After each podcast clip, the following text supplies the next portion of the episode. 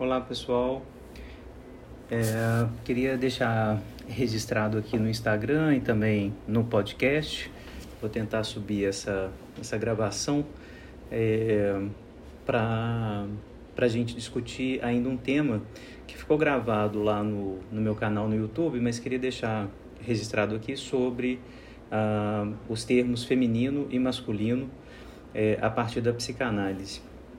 Eu vou, nessa gravação, não fiz isso uh, lá no YouTube, vou falar um pouquinho de um trecho que está nesse livro que eu organizei, Os Filmes dos Homens, né, num artigo uh, que eu escrevi aqui desse, desse livro a partir de um, dois contos do Guimarães Rosa, é, chamados Quadrinho de História e Desenredo.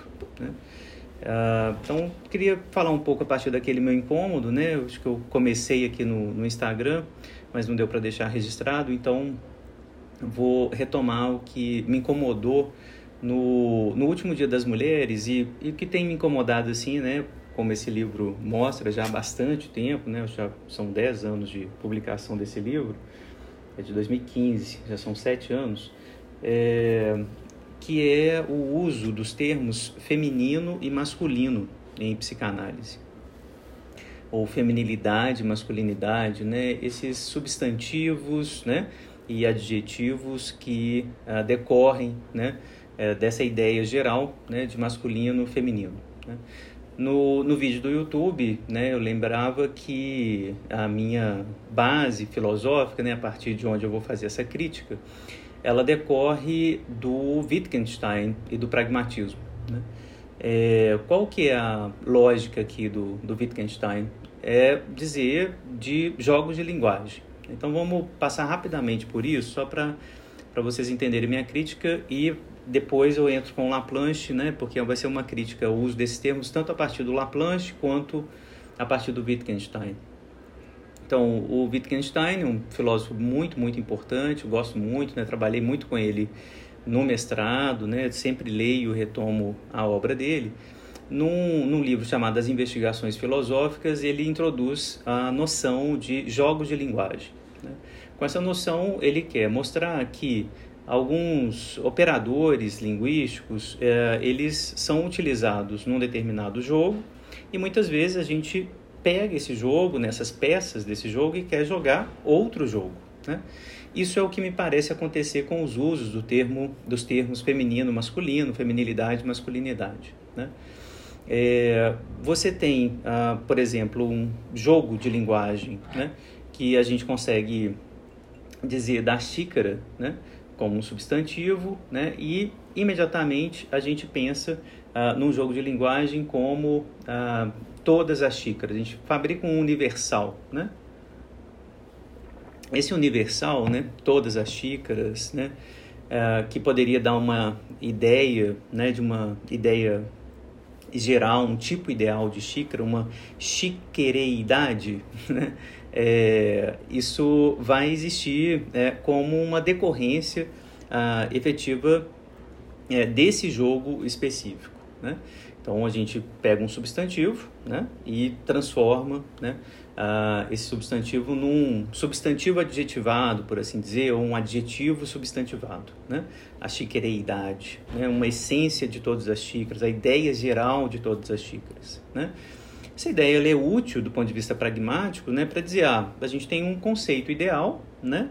É, e esse conceito ideal serve, por exemplo, para a gente identificar se um objeto é ou não uma xícara. Né? Eu não diria que isso aqui é uma xícara, por exemplo, né? isso não parece, porque não tem né, a função da xícara, etc. Né? Ora, ah, até aqui esse jogo de linguagem é útil, né? eu insisto nessa questão da utilidade do ponto de vista pragmático. Né? É, o problema é quando a gente pega essas peças desse tipo de jogo e tenta jogar, por exemplo, nesse tipo de conceito, masculino, feminino, que decorre de onde? Ah, existem todos os homens, existem todas as mulheres, né? Há algo em comum, né, em todos os homens, e eu vou chamar esse algo em comum de masculino ou masculinidade, né? E aí eu transformo esse conceito né, num tipo ideal também e eu tento aplicar esse tipo ideal a todos os homens, né? Então eu vou lá, ah, bom, então ele é homem, então se tem uma confusão aqui já né, de início entre sexo e gênero, né? é, ele é homem, logo, né, ele é masculino, ele deve ser masculino, portanto, masculino tem essa e essas características. A masculinidade, né, de novo, adjetivo substantivado, substantivo adjetivado, passa a ser uma essência né, que fica, portanto, registrada é, como uma essência de todo homem, que todo homem deveria ter. Né? Esse tipo de uh, jogo de linguagem é evidentemente um equívoco, né? porque é uma construção, uma construção social, né, uh, do que, que é uh, ser homem, do que, que é ser mulher, é uma construção política, né, evidentemente uma construção política que mudou né, visivelmente, né, de forma muito evidente ao longo da, da nossa história, é, do que, que é ser mulher, do que, que é ser homem, né? Os próprios conceitos, aliás, né, de homem, mulher, também são operadores conceituais desse tipo, idealizante, que tentem, tendem a colocar um certo tipo de uh, universal, né? É, sob né, um determinado guarda-chuva, singularidades muito diferentes, muito díspares, muito múltiplas, e a gente quer colocar sob o mesmo guarda-chuva é, a partir desse substantivo que ganha né, um caráter hiperidealizante, certo? Uh, então, uh, não, não caberia falar em psicanálise, principalmente a partir da psicanálise, é, usando essas, essas categorias, né? já que a psicanálise é a primeira, né, uma das primeiras grandes teorias das ciências humanas que vai apontar para a singularidade. Cada um é homem à sua maneira. Aliás, quando a gente diz isso, aponta para a singularidade, a gente acaba desconstruindo a própria ideia de homem masculino, feminino, mulher, né? E a gente vai operando para um, um outro conceito paradoxal, que é sujeito, né, que não tem mais esses predicativos, porque a gente aprende que esses predicativos eles são decorrentes do recalcamento secundário, das repressões, ou seja, de códigos ah, que vão ah, dando formato para esse sujeito a partir da sua história libidinal.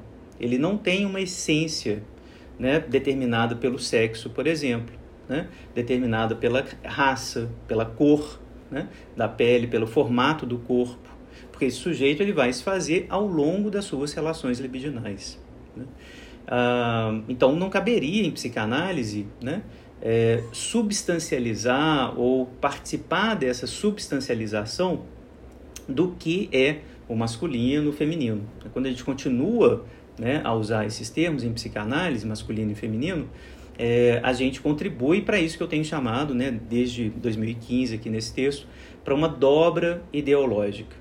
Né? O que é essa dobra ideológica? Né? A ideologia ele é um conjunto de crenças, ela é um conjunto de crenças, estou aqui com Marx, né? É, pensando com Marx no que é ideologia, ela é um conjunto de crenças né?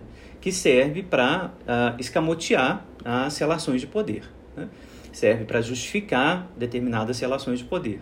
Então, ideologia é um conjunto de crenças do qual a gente não pode escapar, de estar sempre imersos né? Uh, em ideologias, ou seja, discursos que justificam, escamoteiam, escondem, né? É, fazem, produzem álibis de todo tipo uh, ah, para manter determinadas relações de poder. Né? Então, por exemplo, a divisão dos humanos entre masculino e feminino faz parte né, é, de todo o arcabouço ideológico, religioso, inclusive, né, que serviu para organizar, né, para manter relações de poder específicas a partir desses operadores uh, ideológicos, desses operadores políticos, né, que é, por exemplo, a distinção de gênero, certo? É, a psicanálise ela não pode contribuir para esse jogo. Ela vai ser uma das primeiras a dizer será que esses, esses, essas categorias são tão ah, distinguíveis assim? Elas são tão distintas umas das outras? Será que essas caixinhas têm uma garantia biológica, uma garantia tão poderosa assim, como a religião vai dizer que tem? Ela está garantida, por exemplo, pelo sexo? Será que o próprio sexo ela está garantida na a própria anatomia, na natureza humana? Ela determina uma essência humana? Né? Esse tipo de questionamento que está presente no próprio Freud né, é, encaminha para uma desconstrução radical desse tipo de uh, construto né, idealizante, tipo ideal, como se fosse um tipo ideal, né, como essas essências, né, masculino, feminino, feminilidade, uh, masculinidade. Tá? Então, meu convite é para a gente desconstruir essa ideia. Na página 69 desse livro, ele está à venda online no, na Amazon.com por, sei lá, R$ reais, R$ reais. É, Ciúmes dos Homens, editado aqui pela KBR. É, e aí no meu texto, na página 69 da edição impressa, mas se vocês comprarem é, online é só procurar a seção do meu texto chamada Notas sobre ciúme, passividade e feminilidade. Nessa nota, né, eu cito uma passagem do Freud, só para vocês verem como que isso já está presente no, no, Freud, no texto A Pulsão e Seus Destinos. Olhem o que, que o Freud diz. O eu sujeito é passivo em relação aos estímulos externos e ativo por meio de suas próprias pulsões. Essa oposição, ativo-passivo, mais tarde se funde com a do masculino-feminino. Embora antes dessa fusão, a oposição masculino-feminino não tivesse nenhum significado psicológico. Apesar de o amalgamento da atividade com a masculinidade e da passividade com a feminilidade apresentar-se como um fato biológico, ele não é nem tão amplo, nem tão exclusivo como estamos inclinados a pensar. Isso é o Freud em Pulsão e seus destinos. Observem como que essa passagem ela é completamente ambivalente. Por um lado, o Freud, de forma correta, vai dizer o Laplanche, eu estou lendo o Freud sempre a partir do Laplanche, está dizendo o masculino e o feminino não tem nenhum significado psicológico no início da constituição do sujeito. Passividade e atividade estão articuladas àquilo que o sujeito experi experiencia, experimenta, né, com relação aos seus estímulos externos e com relação à posição da pulsão. Do ponto de vista pulsional, o sujeito é sempre ativo. Do ponto de vista daquilo que ele experimenta, experiencia do ambiente, ele é sempre passivo. No recalcamento secundário, Freud não está dizendo isso, mas é a leitura que né, nós, a partir de Laplace, vamos fazer. No recalcamento secundário, né, essa passividade é atrelada pelo código da cultura ao feminino e a atividade ao masculino. Isso é um código, é um código ideológico, é um código de gênero, é um código histórico, político, com determinações e relações de poder. Dizer que a atividade se articula ao masculino e passividade se articula ao feminino é ideologia, certo? Isso é um discurso que tem consequências práticas gravíssimas, tem consequências políticas gravíssimas. Não é uma teoria imune às suas consequências políticas, econômicas, etc. Tá? Vocês vão ver isso em Freud, vocês vão ver isso claramente no Winnicott, por exemplo, né, quando ele atribui ah, o ser, né, os estados tranquilos, ah, né, aquilo que é da ordem de uma certa continuidade ao feminino, ao ser mulher, né? a algo que está sempre atrelado aí. O fazer ao masculino, né? o existir ao feminino. Isso está presente no Winnicott, está presente no Freud, está presente em vários, vários autores na psicanálise. Tá? Então, observe que, como nessa passagem do Freud, tem já um tensionamento. Né? Ele está dizendo, logo depois, né?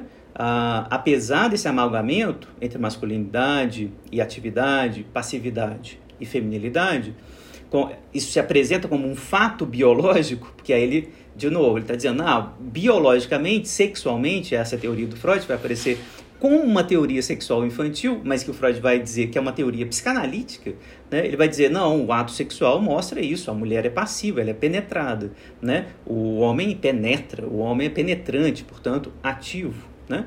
É, então, esse fato biológico, né, que mostra efetivamente que a masculinidade é ativa e a feminilidade é passiva, esse fato biológico, apesar de aparecer esse fato, esse amalgamento entre esses termos não é tão amplo nem tão exclusivo como estamos inclinados a pensar.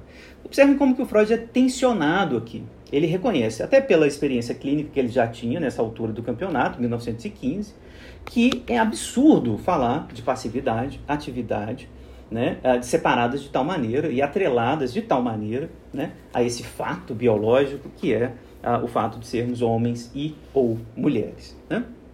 Então, uh, o próprio Freud está tensionando isso e eu queria que a gente continuasse esse tensionamento para desconstruir né, essas, esses operadores ideológicos né, que estão ligados a essas essencializações, né, esse tipo de essência que vai se dar uh, entre uh, esse tipo de adjetivo substantivado ou substantivo é, adjetivado que é masculinidade e uh, feminilidade. Né? Muito bem.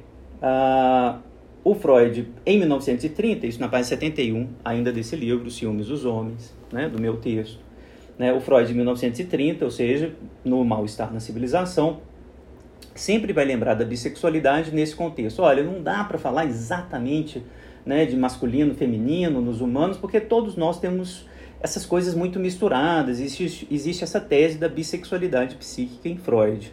Né? É, então, Freud vai lembrar disso nesse contexto. Né? E aí, ah, para reabrir aqui o caminho da Revolução Copernicana, é preciso ler a bissexualidade não como biologicamente constitucional, como quer Freud, mas como um tipo de metáfora que aponta para a plasticidade inicial dos investimentos libidinais de qualquer sujeito, ou seja, a ideia de que, inicialmente, não há uma determinação de qual gênero o sujeito seguirá, garantida pela anatomia dos corpos. Não tem nenhuma determinação desse tipo. Ainda nesse contexto do mal-estar, o Freud vai surgir com um curioso exemplo. O objeto amoroso nem sempre encarará essa complicação, a dificuldade né, de satisfazer as tendências femininas e masculinas com o mesmo objeto. Porque o Freud está falando aqui de uma teoria do amor numa nota de rodapé, tá? É, e ele vai dizer, olha, nem sempre o objeto ele vai cumprir essas uh, necessidades, né, de, de uh, realizar o meu desejo masculino, o meu desejo feminino, a minha bissexualidade psíquica. Nem, nem sempre, né? Uh, nem sempre vai encarar essa complicação com o grau de compreensão e tolerância demonstrado pela camponesa ao se queixar de que seu marido não a amava mais, pois havia uma semana que não a espancava. Se essa notinha de rodapé do Freud, né, que está lá no mal-estar, além do evidente perigo que ela né, traz, né, uh, não, não podia ser mais eloquente quanto aos efeitos políticos né, ensejados pelo recalcamento que incide e produz a diferença sexual uma teoria né, dos ciúmes dos homens, como eu estou levando aqui em consideração, né, é, ela tem que levar em consideração um contexto político né, no qual uma mulher pode se sentir amada sendo espancado, ou, em outros termos, um contexto no qual um homem se sente autorizado a elaborar sua passividade espancando a sua mulher. Então, a gente precisa desconstruir, esse é o meu convite, então fica o meu convite para vocês lerem o texto aqui como um todo, né, e os outros artigos desse livro sobre os ciúmes dos homens, né? Para pensar, né? Eu falo isso em outros artigos que eu escrevo com vários colegas aqui, né? Do nesse livro, para pensar nesses termos feminino e masculino, tá? Então a gente tem uma série de usos, né? Que eu gostaria de, uh, de criticar, retomar com vocês. Se vale a pena a gente continuar a usar uh, esses termos masculino, feminino em psicanálise quais são as consequências uh, do uso né, desses, desses termos do ponto de vista clínico. Né? Acreditar ainda né, é, nessa lógica é, de que há um tipo de essência né, é, né, em homens e mulheres né, com relação a, a um gênero que é evidentemente construído socialmente. Né? Um último argumento, né, eu falo um pouco mais do vídeo que já está lá no YouTube, né, não vou retomar tudo aqui, mas queria deixar isso bem explicitado, tanto aqui no Instagram quanto no podcast. Um último argumento é que ah, esse tipo de conceito, né, que vai produzir um certo tipo de essência, tipo ideal, masculinidade, feminilidade, feminino, masculino, é, é exatamente um tipo de conceito que faz o Freud expulsar o Jung, é, um Jung ah, ah, ser expulso do movimento psicanalítico. Tá? É, vocês sabem, o Jung vai propor né, o, um tipo de arquétipo, um tipo de universal ah, ligado, por exemplo, ao masculino e feminino. Ânimo, animas, anima, né? Anima, animus, né? É, e esse universal é um arquétipo, né, que, como todo arquétipo, existe de forma ahistórica, né, de maneira é, a não ser uh, influenciada pela história de cada sujeito, porque isso é parte do arsenal né, de elementos que existem no inconsciente coletivo. Quando Jung começa a aparecer com esse tipo de uh, conceito, Freud vai dizer: olha, isso não é psicanálise, isso é psicologia analítica, dê o nome que você quiser. Isso não é psicanálise. Né? Trabalhar com universais desse tipo. Né? O Freud, ele evidentemente, na discussão com Jung, né, nas muitas discussões que levaram à expulsão de Jung do movimento psicanalítico, ele não tinha plena consciência né, dessa defesa que hoje é evidente para a gente, né, da singularidade contra esse tipo de universal. Né? Isso não está muito presente no próprio texto freudiano, até porque vocês estão vendo o Freud acreditava muito nos fatos biológicos, né? O, Freud acreditava muito nas fantasias originárias também, nos elementos filogenéticos, né?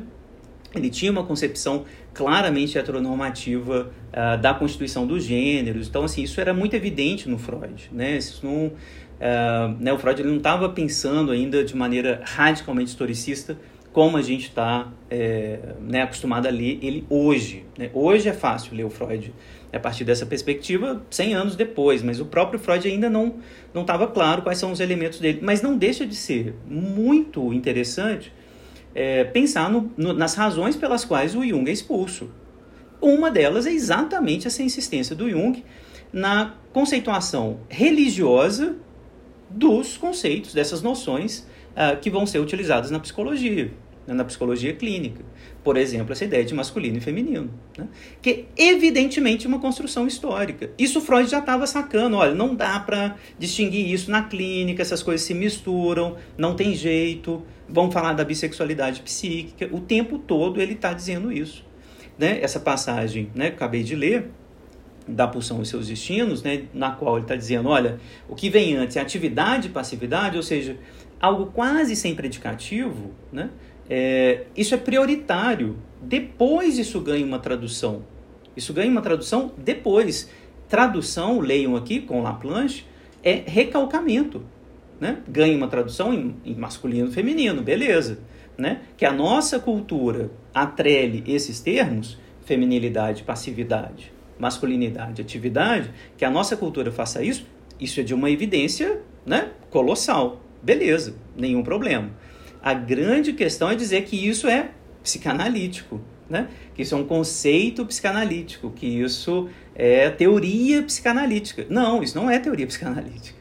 A teoria psicanalítica é justamente a desconstrução desse código narrativo pró-recalcamento que atrela esses termos, né? que serve para recalcar o dispersivo da pulsão sexual, o dispersivo da pulsão sexual de morte. Então, último ponto, para o Laplanche, e aí eu recomendo muitíssimo né, o artigo dele que está no livro, no último livro publicado por ele, O Sexual, né, o artigo, ah, ah, dois artigos na verdade, vou pegar esse livro aqui.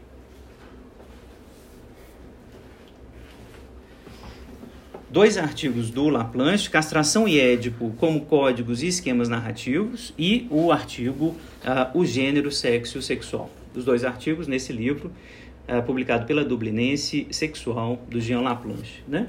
Dois artigos brilhantes, né? o Laplanche está no finalzinho aí da, né, da obra dele, né? morreu é, infelizmente né? logo depois de publicar e discutir esses termos, esses textos, está conversando com a Judith Butler, está conversando com as feministas, está né? Tá ouvindo né, uh, efetivamente as críticas né, que foram endereçadas à psicanálise durante muito tempo, né, é, e nesses dois textos, em particular, o Laplanche vai dizer de forma muitíssimo clara: olha, é, gênero é construção, né? construção política que vai servir como um código narrativo, né?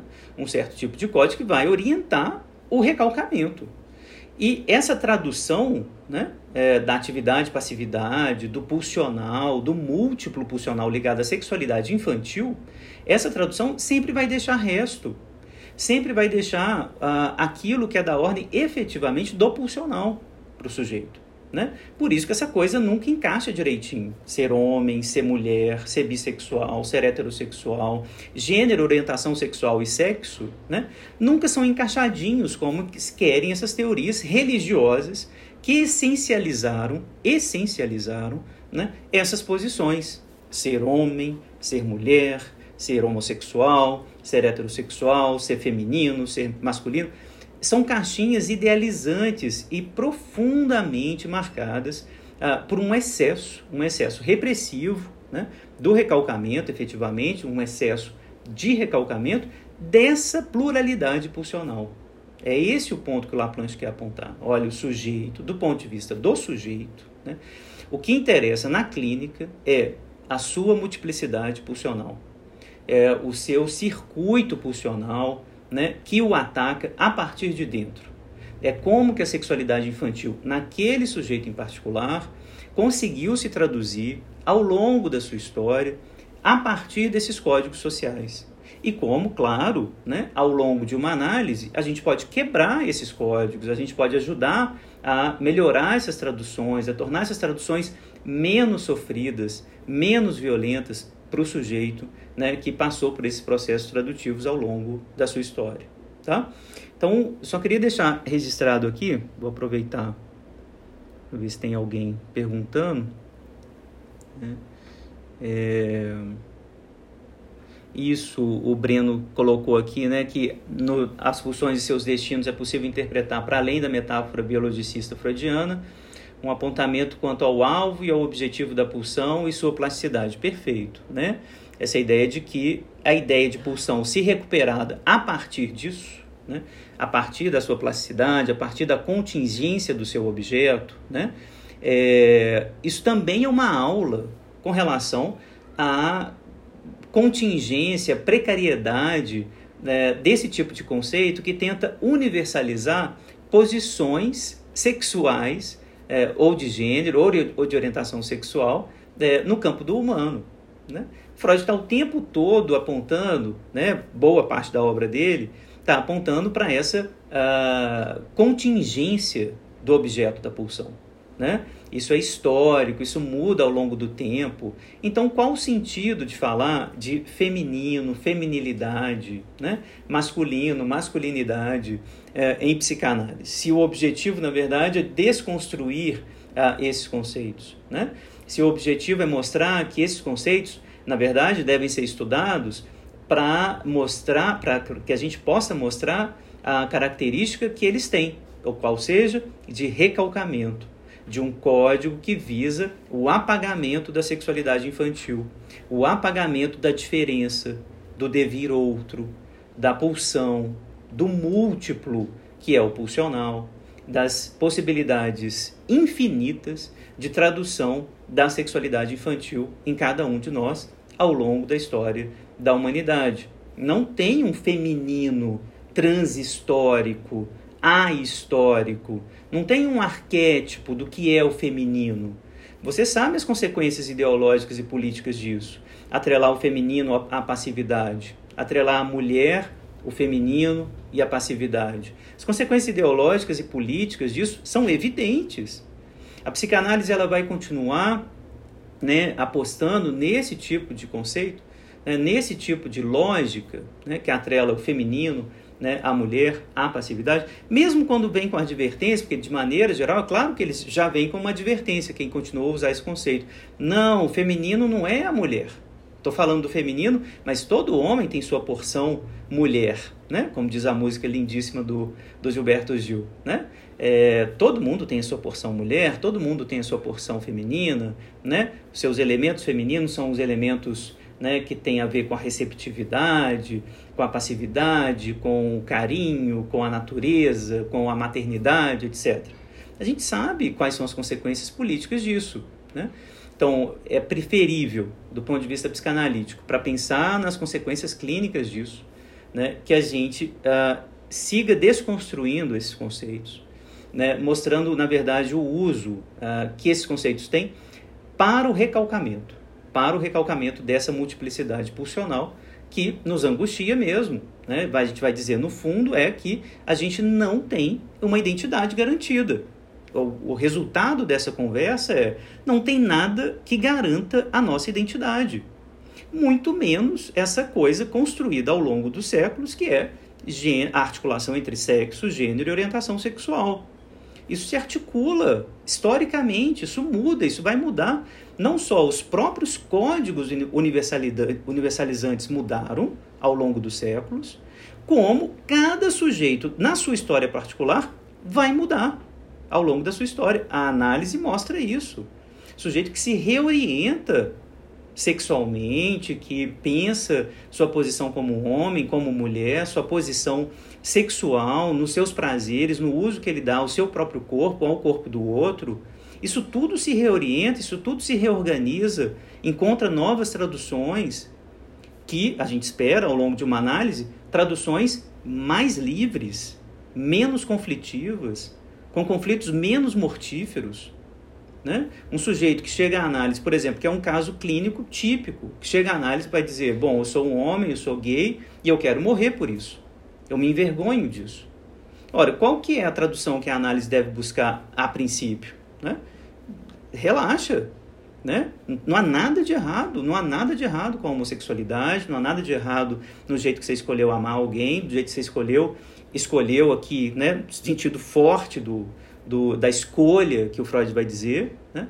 escolheu ser amado, escolhe a partir do inconsciente, não? então acolhe essa escolha, né? vem do, do corpo, o corpo não mente a partir disso.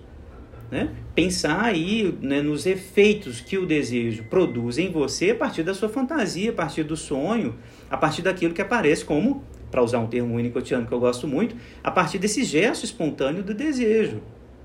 Ora, é a partir disso, é a partir desse gesto, a partir do sonho, a partir da fantasia, que o sujeito se orienta. Ele se orienta a partir disso. Se ele, se esse gesto, se esse sonho, para trazer esse exemplo caricatural, é, traz o desejo homossexual, traz né, qualquer tipo de desejo e que o, o provoca uma angústia mortífera nesse sujeito, qual é a nossa tarefa? abrir espaço, produzir um ambiente, para dizer como o Winnicott ainda, um ambiente facilitador né, para novas traduções, traduções menos mortíferas. Né? Questionar esses ideais que colocam a existência gay, por exemplo, como um erro. Ora, é preciso questionar esse tipo de coisa. E a gente questiona isso questionando esses valores universais. Homens devem ser masculinos, homens devem ser ativos, o masculino é ativo. Quem disse isso? Que tipo de código é esse? Que tipo de código a gente vai ter que tolerar ainda, né? É, dizendo disso, né? é, insistindo nesse tipo de codificação, que é uma codificação claramente marcada por uma ideologia específica, religiosa, teológica. E a gente insiste em trazer essa conversa para a psicanálise né? dessa forma, né? fazendo uma dobra, uma dobra ideológica. Então, é muito, muito importante é, a gente né, pensar nos efeitos clínicos disso. Quando uma mulher, por exemplo, né, insiste né, na feminilidade como passividade, porque o código né, cultural que fabrica né, a subjetivação né, de muitas mulheres faz esse convite, faz essa injunção, essa imposição da feminilidade, do ser mulher, como sendo passiva. Ah, não, não posso né, ser ativo, eu não posso né, é, nem agir né, do ponto de vista do trabalho, nem do ponto de vista do amor de maneira ativa, porque eu me, me envergonho, me inibo, né, eu abro mão daquilo que eu sou, porque eu não posso realizar o meu, o meu desejo. Tá? Então, essas são apenas algumas implicações clínicas imediatas que eu queria colocar para a gente entender que essa discussão não é uma discussão meramente filosófica.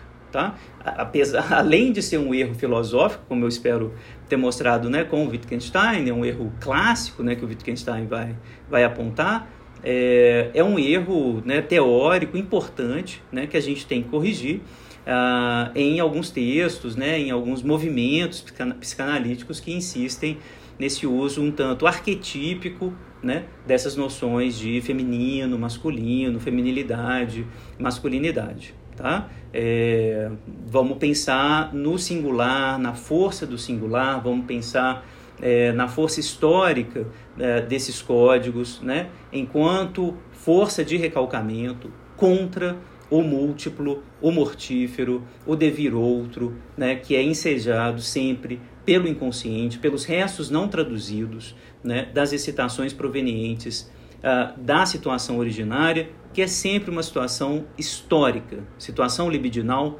histórica, situado politicamente, historicamente, né, na vida de um sujeito, um sujeito particular, um sujeito singular, que vai traduzir esses códigos à sua maneira, que vai sempre deixar restos, que vai sempre contrapor, né, a partir da sua uh, história, algo né, a esses códigos, vai contrapor algo aí, vai uh, produzir uma singularidade, e é essa singularidade, né, o exercício dela, é que vai produzir esse múltiplo que interessa a psicanálise. É esse paradoxo que interessa a gente. O conjunto de singularidades que produz o múltiplo. Não é para trazer esse múltiplo e colocar todo sobre um guarda-chuva arquetípico, né? de novo, produzir um arquétipo, de novo, produzir uma essência, de novo, né? que a psicanálise está custando a quebrar. Então, atenção ao uso né? É, do feminino, masculino, queria que vocês tivessem bastante atenção a esse uso. Né? Pensem aí nesse momento histórico da psicanálise tão importante que foi a expulsão do Jung né? Do movimento, se isso está né, ah, ligado, por exemplo, a esse uh, esse efeito né, uh, epistemológico que noções como arquétipo produzem. Né? Quais são esses efeitos? E é isso que eu quero que vocês se questionem. Quais os efeitos epistemológicos, políticos e clínicos dessa construção de conceitos como arquétipo? Né? Pensar nesse tipo de conceito, o tipo de conceito, um ideal, um conceito ideal que produz um tipo de essência ahistórica, né? É, esse conceito é psicanalítico? Ele faz sentido do ponto de vista freudiano, da epistemologia freudiana? Ele, ele uh, se articula em que medida né, a isso que o Laplace vai chamar de uma exigência da revolução copernicana estabelecida por Freud, né, que diz que o sujeito é efetivamente, né, em seu centro, um centro sempre descentrado né, e descentralizante, é em seu centro, descentralizado e descentralizante, pura pulsão, pura dispersão pulsional. Né? Faz sentido dizer que nesse centro descentrado, descentralizante, dessubjetivado, que é o inconsciente, existem categorias como feminino e masculino? Isso não faz sentido. Né? Isso é um desvio ideológico, biologicista, né? ahistoricista, perigosíssimo que a gente precisa questionar de forma enfática. Tá? Esse é meu convite, então, eu queria agora deixar salvo, espero que eu consiga deixar salvo aqui, tanto uh, no Instagram quanto no podcast. Uh, Para vocês que me acompanham no canal, uh, queria agradecer, lembrar né, que esse canal, podcast, aqui no Instagram também, estou tentando né, passar essa, eh, essa discussão, que são as conversas virtuais sobre a psicanálise, que são ah, o meu projeto de pesquisa na UFMG, né? É, há tanto nesses canais, né, no YouTube, Instagram e no podcast lá no Spotify. Procurem conversas virtuais sobre a psicanálise para a gente continuar a conversar. Há uma, uma discussão aqui, Romário. Ei, Romário, me parece uma discussão muito importante com além da psicanálise. É preciso conversar com a sociologia nessa discussão, sem dúvida, sem dúvida. A parceira que o Laplanche está conversando nesse último texto, sexo, gênero, sexual, por exemplo, é a Judith Butler. Não tem jeito a gente continuar essa conversa sobre masculino e feminino sem chamar as feministas. Sem chamar a Butler, por exemplo, para conversar. Impossível. A Butler, que aliás ajudou a traduzir o Laplanche lá nos Estados Unidos, né? que está dialogando com Laplanche explicitamente no uh, Taking Account of Yourself, né? É, o relatar-se a si mesmo, acho que foi traduzido assim.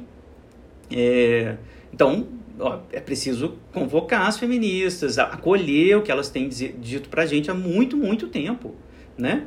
Tem alguma coisa esquisita nessa teoria aí dos gêneros em psicanálise, tá? Então essa, essa é a discussão, beleza? Então agradeço e aguardo mais comentários para a gente começar a conversar, né? Uma conversa, um convite, né? Às vezes tem um uso aí feminino, masculino que seja uh, psicanalítico, não né, que não vai aderir ao recalcamento como eu estou pensando. Tá? Se tiver, vocês me avisem, né, mas a princípio né, é um conceito que está do lado do recalcamento né, e não do lado do inconsciente, como muitas vezes né, dá a entender esse tipo de uso teórico. Ah, um, né, uma feminilidade inconsciente, né, um, uma masculinidade inconsciente. Não, sem predicativos, atenção, né, grifem isso aí, sem predicativos subjetivos do lado do inconsciente. Né? Do lado inconsciente há o pulsional, a pulsão sexual de morte, aquilo que não se traduz, aquilo que não se reduz de forma alguma né, a um tipo de uh, a um tipo de subjetivação, de predicativo subjetivo, ainda mais desse tipo, né, que se quer Uh, que se quer idealizado, essencializado, ahistórico, que vai valer para todo sujeito em qualquer tempo, né? Aí não pode de jeito nenhum de jeito nenhum uh, dotar o inconsciente desse tipo de conteúdo. Aí a gente deixa de ser psicanalista e vai para a psicologia analítica, vai para outros tipos uh, de psicologia, tá bem? O nome do podcast é uh, Conversas Virtuais sobre a Psicanálise. Deem uma olhada lá no Spotify, vê se vocês encontram. Vou tentar subir esse áudio hoje. Né? O podcast está meio paradinho, mas vou tentar a partir de agora ir alimentando o podcast também com essas conversas que a gente está tendo aqui. É, divulguem caso vocês gostem, né? se inscrevam lá no canal no YouTube. É, né? Eu estou à disposição para a gente conversar, tá bem? Obrigado. Ah, e sobre o elemento. Ah, esse, olha só, elemento feminino puro e masculino puro proposto por Winnicott. Os próprios nomes é, causam arrepio, não causam? Né? Elemento feminino puro, elemento masculino puro, né? É, o Winnicott vai tentar fazer isso, né? Vai tentar fazer essa discussão também e acho que é o mesmo tipo de desvio biológico, mesmo tipo de desvio biologicista ou biologicista ideológico, né? Uh, que ele, que o Freud está cometendo. Quer dizer, o Winnicott ele não vai sozinho nesse barco, né? Ele está acompanhando o Freud em, alguma medida. O Ferenczi está acompanhando o Freud, vai falar desse feminino também muito atrelado à passividade, né? É, isso é uma teoria sexual infantil, é isso que a gente precisa é, lembrar. Né? É, isso não é psicanálise, isso é uma teoria sexual infantil. Né? Então faz, faz, façam essa quebra, né? tentem, tentem entender qual que é o uso desse conceito é, claramente antipsicanalítico dentro da psicanálise. Esse é o convite do Laplanche. Tá bem? É isso aí. Um abraço.